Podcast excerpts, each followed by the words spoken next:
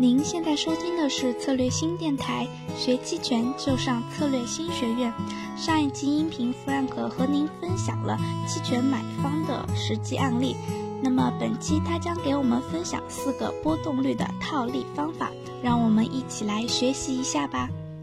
我们进入到比较核心的部分，比较核心的部分呢是这个波动率交易的策略。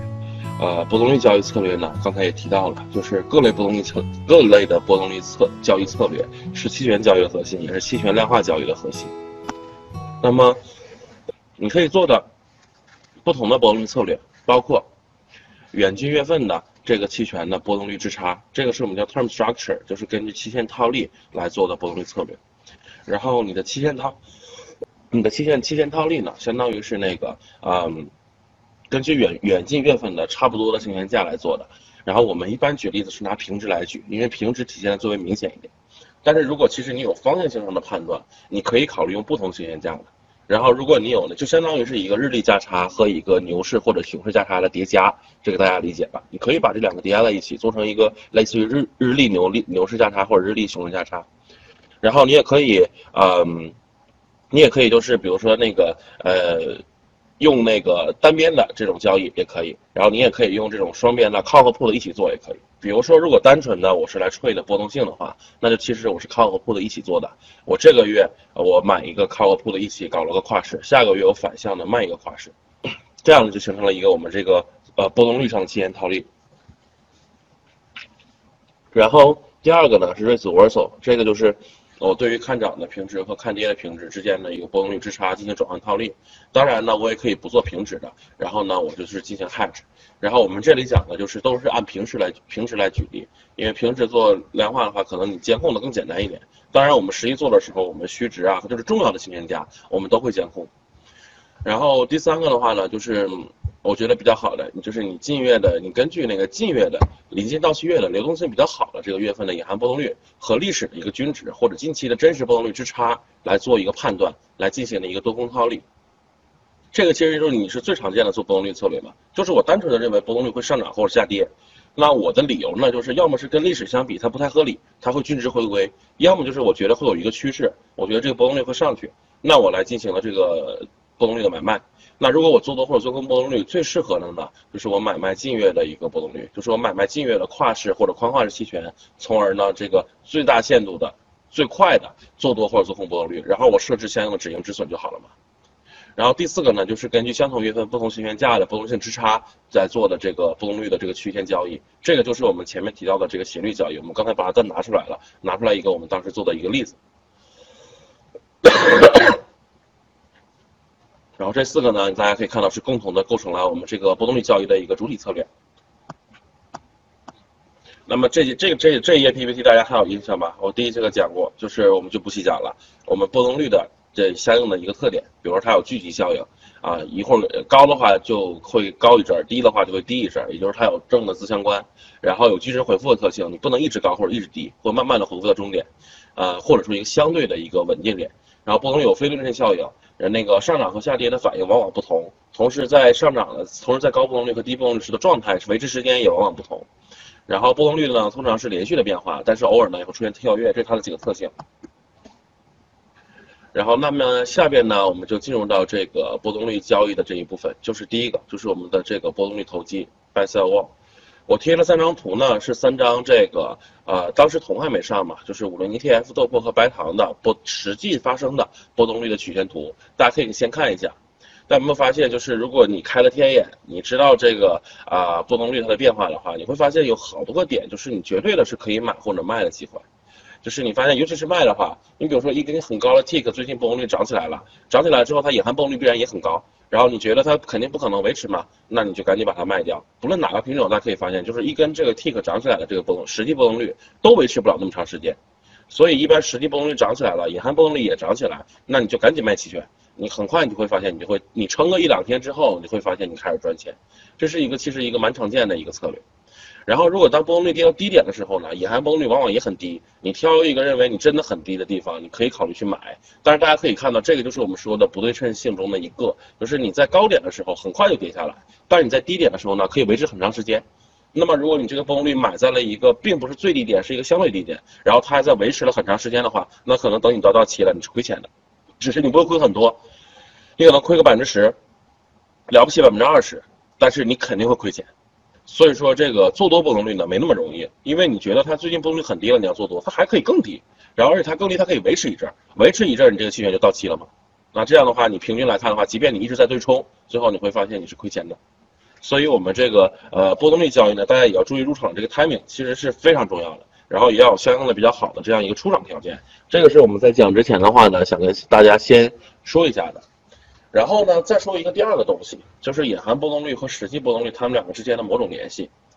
呃，通常是这样，实际波动率如果变大的话呢，隐含波动率肯定也会变大，但是变大的不会像实际波动率那么多。什么意思呢？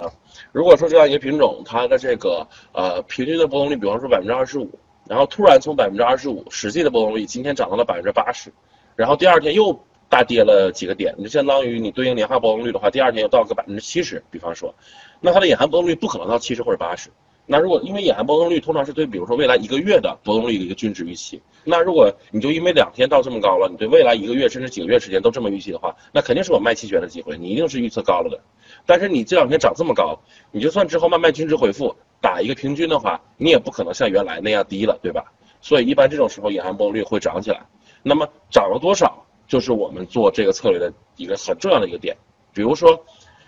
我现在这个实际的波动率从百分之二十五一下涨到了百分之八十，隐含波动率也涨到了百分之五十多，那这个时候就可能是我空期权的机会，因为百分之八十是一定不可延续的，百分之六七十也是不可延续的，那么如果我空一个百分之五十多的话，我长我拿个一个月半个月应该是会赚钱的，因为它肯定会慢慢的从八十七十至少会掉到四十。跌到四十左右的话，一个价钱平均四十维持的时间长一点，我应该是赚钱的。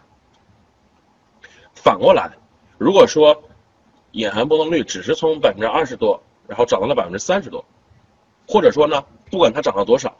我认为这个趋势短期内还要延续，就它不一定延续一个月两个月，但它能延续一周两周。比如说我们像股票 A 股大跌，美股大跌也好，没有跌一天就完的很少，啊，跌一天就完的都是释放一下风险，第二天就会被顶回来，对吧？就是那种真的是出现点什么事儿的话，肯定连跌个三五天，然后那个涨的话可能也一直在涨。那这种时候呢，那我就可以考虑，我虽然这个期权已经贵了，已经不那么划算了，但我看好未来还会继续再继续变动，就它未来实际波动率还会还会有很大，那么我还是要买期权，因为你实际波动率变大了，还是维持这么大的话呢，我伽马会赚钱。然后呢，你实际波动率一直大的话，隐含波动率还会增加，我微概也赚钱。那我伽马也赚钱，微概也赚钱，我总的仓位肯定是赚钱的。那我这个我一定是要那个呃要要要做的。所以这个就是我们说的，我波动率的投机，我可以是做均值回归，我也可以去做投机。如果我是那个觉得已经涨到位了，它未来波动不会太大，那我空这个期权，空看涨或者空看跌，看它是你标的往哪个方向走了，那我空这个期权是相当于是我的一个均值回归策略。而反过来，如果我觉得这个行情还会有延续，我要做多期权的话，那相当于是我的一个这个呃做波动率趋势的这样一个策略。所以你做波动率和你做标的一样，你也可以做均值回归，你也可以做那个趋势，只不过通常呢是做均值回归多，因为波动率有一个很均值回归的特性。你不像标的价格，这是为什么我们说做波动率可能会比做那个标的价格更容易，就是因为你标的价格，你如果你想你想做趋势的话呢，那你也不知道是不是一定有趋势嘛，对吧？那如果你想做均值回归的话呢，相当于你做价值投资，那你做价投的话呢，我们也知道，你不论是什么市场，哪怕是美国市场，你巴菲特你做一个价值投资，可能也要浮亏个一两年。因为它不是你觉得涨就马上会涨回去的，它可能是会涨，但是它的可能要花一个很长的时间，人们才认识到它的价值，才均值回归了。所以就是你做标的的话呢，相对而言会难一点，但是你做波动率的话呢，相对而言会容易一点。因为当你对标的有呃虽然不见得有很大的观点，但是你通过研究这个层层面，或者你测试历史数据，可能你对于波动率是可以有一些判断的。尤其是结合波动率有均值回归的特性的话，那你可以考虑就是。逢高做空期权，逢低做多期权吧。就相对而言，你不可能保证每次都挣钱，然后，但是总体来讲，你的收益及你的预期的收益的期望极有可能是正的。那下面我们就进入到这个呃，这个我们说这个 buy sell wall 这个就是波动率投机，这个是我们我也是截的一个一个那个我们开仓的一个这个 code，我们一般是在那个 Python 里写。刚才那个举的那个例子是在 MATLAB，然后但是一般我们这些策略都是在 Python 里写。然后这个黑的，如果同学 Python 熟的话，一看就是 PyCharm，它就这是它的那个背景默认背景颜色。然后这个我们只是截了一个，就是我们开仓的时候的一个相应的一个条件，给大家作为一个参考，相当于是呃这个呃有一个大概的概念。然后具体我们这个逻辑是怎么做的呢？具体的逻辑就是呃很多详细的参数，这个没法讲，但是简单的一个基本上的逻辑。就是，嗯，我觉得我拿近期的隐含波动率和那个过去历史的均值波动率和近期的实现波动率这两个作为一个比较，就这两个都可以是作为我的开仓条件，也可能是我把它们两个合在一起作为了开仓条件。就是呃，一个是拿现在的隐含波动率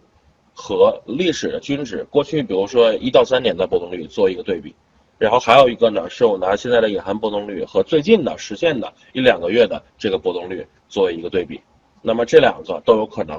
啊，然后对比的方式呢，最第一个必须要有的条件就是均值在哪里，加两个标准差在哪里，或者加一点五个标准差在哪里。我们是这两个用的是不同的标准差的参数。那大家如果感兴趣的话，你可以回测一下，看看哪一个相对效果好一点。然后这是我们第一个条件，就是我加点相应的标准差。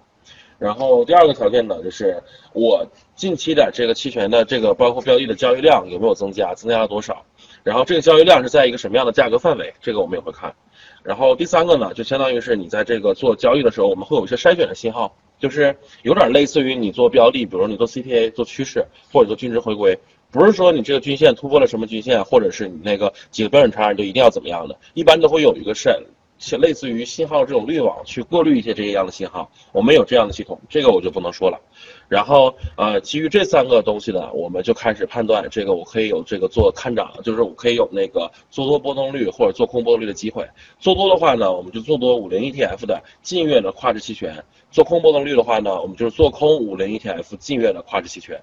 这个是我的一个进场条件。